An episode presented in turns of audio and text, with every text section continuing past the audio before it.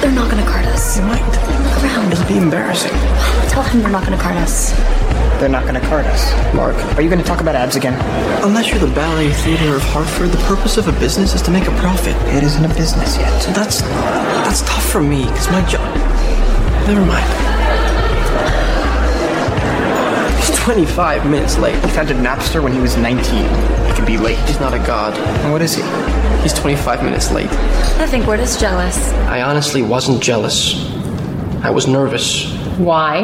Well, I didn't know him at all, but I had done a search and I'd asked around, and he struck me as kind of um, a, a wild card. Why? He crashed out of two pretty big internet companies in spectacular fashion. He's had a reputation with drugs. He also founded the companies. We don't need him. He's here. Oh, well, it'll take time. And he does own a watch. I'm Sean Parker. What do you do? You must be Eduardo and Christy and Mark. Great to meet you. Great to meet you. You guys don't have anything in front of you. Tori, We were waiting. Baby boy. can you pronounce some things?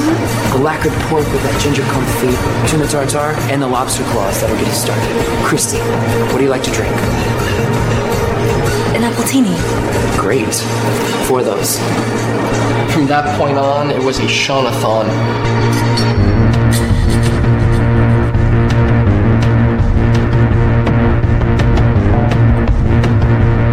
The question was, what did you talk about?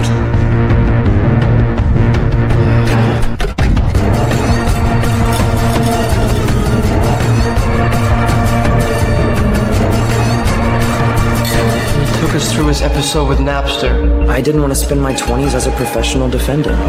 Who knew the music industry doesn't have a sense of humor? we tried to sell the company to pay the 35 million they said we owed in royalties, but I guess to them that was a little like selling a stolen car to pay for the stolen gas. So we said, screw it, declare bankruptcy. You made a name for yourself. And you are dry.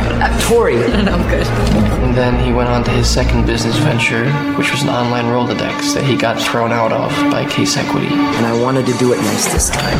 I put on a tie and I shine my shoes, but nobody wants to take orders from a kid. So let me tell you what happens to a 20 year old at the top of a hot.com. I- I'm not a psychiatrist, but I'm glad we got that on the record. You're not a psychiatrist, but what? a psychiatrist would say that he was paranoid. They'll hire private detectives who will follow you day and night. You're a target for high priced escorts.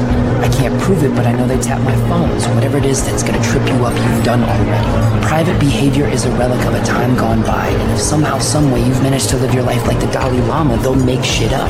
Because they don't want you. They want your idea. And they want you to say thank you while you, excuse me, wipe your chin and walk away. That's what happened to you? And delusional. Yes, but there'll be payback in case. I brought down the record companies with Napster, and case will suffer for their sins Oh, too. Sorry, you, you didn't. You didn't bring down the record companies. They won. In court. Yeah. You want to buy a Tower Records, Eduardo?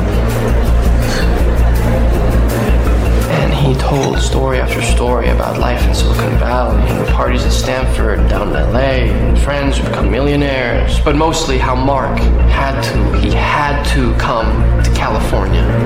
And then he got around to the Facebook. So, tell me about your progress. Well, we're in 29 schools now. We got over 75,000 Tell me members. about the strategy you're using. Okay. Uh, for instance, we wanted Baylor in Texas, but Baylor already had a social network on campus, so instead of going right after them, we made a list of every school within 100 Put the miles. Facebook on those campuses Pretty first. small Baylor kids were seeing their friends on our site. We were in It's called the Little Bighorn. That's smart, Mark. Oh, thanks. That was mine.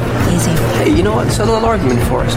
I say it's time to start making money from the Facebook, but Mark doesn't want to advertise you. Who's right? Neither of you yet.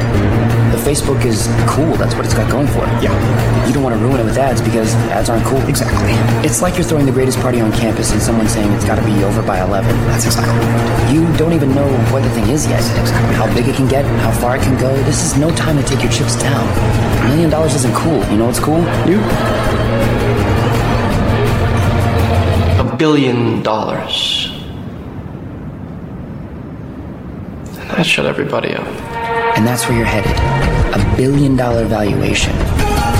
Unless you take bad advice, in which case you may as well have come up with a chain of very successful yogurt shops. When you go fishing, you can catch a lot of fish, or you can catch a big fish. You ever walk into a guy's den and see a picture of him standing next to 14 trout? No, he's holding a 3,000 pound marlin. Yep. That's a good analogy. Okay, but we all know that marlins don't really weigh 3,000 pounds, right? Have you seen the big ones up close? No, I haven't, but I don't think the guy is holding a marlin the size of a Range Rover. That would be a really big fish and a very strong guy. You think we might be getting away from the point? I don't have a dog in this fight. I'm just a fan who came to say hi. He owned Mark after that dinner. He picked up the check, he told Mark they'd talk again soon, and he was gone. But not before he made his biggest contribution to the company.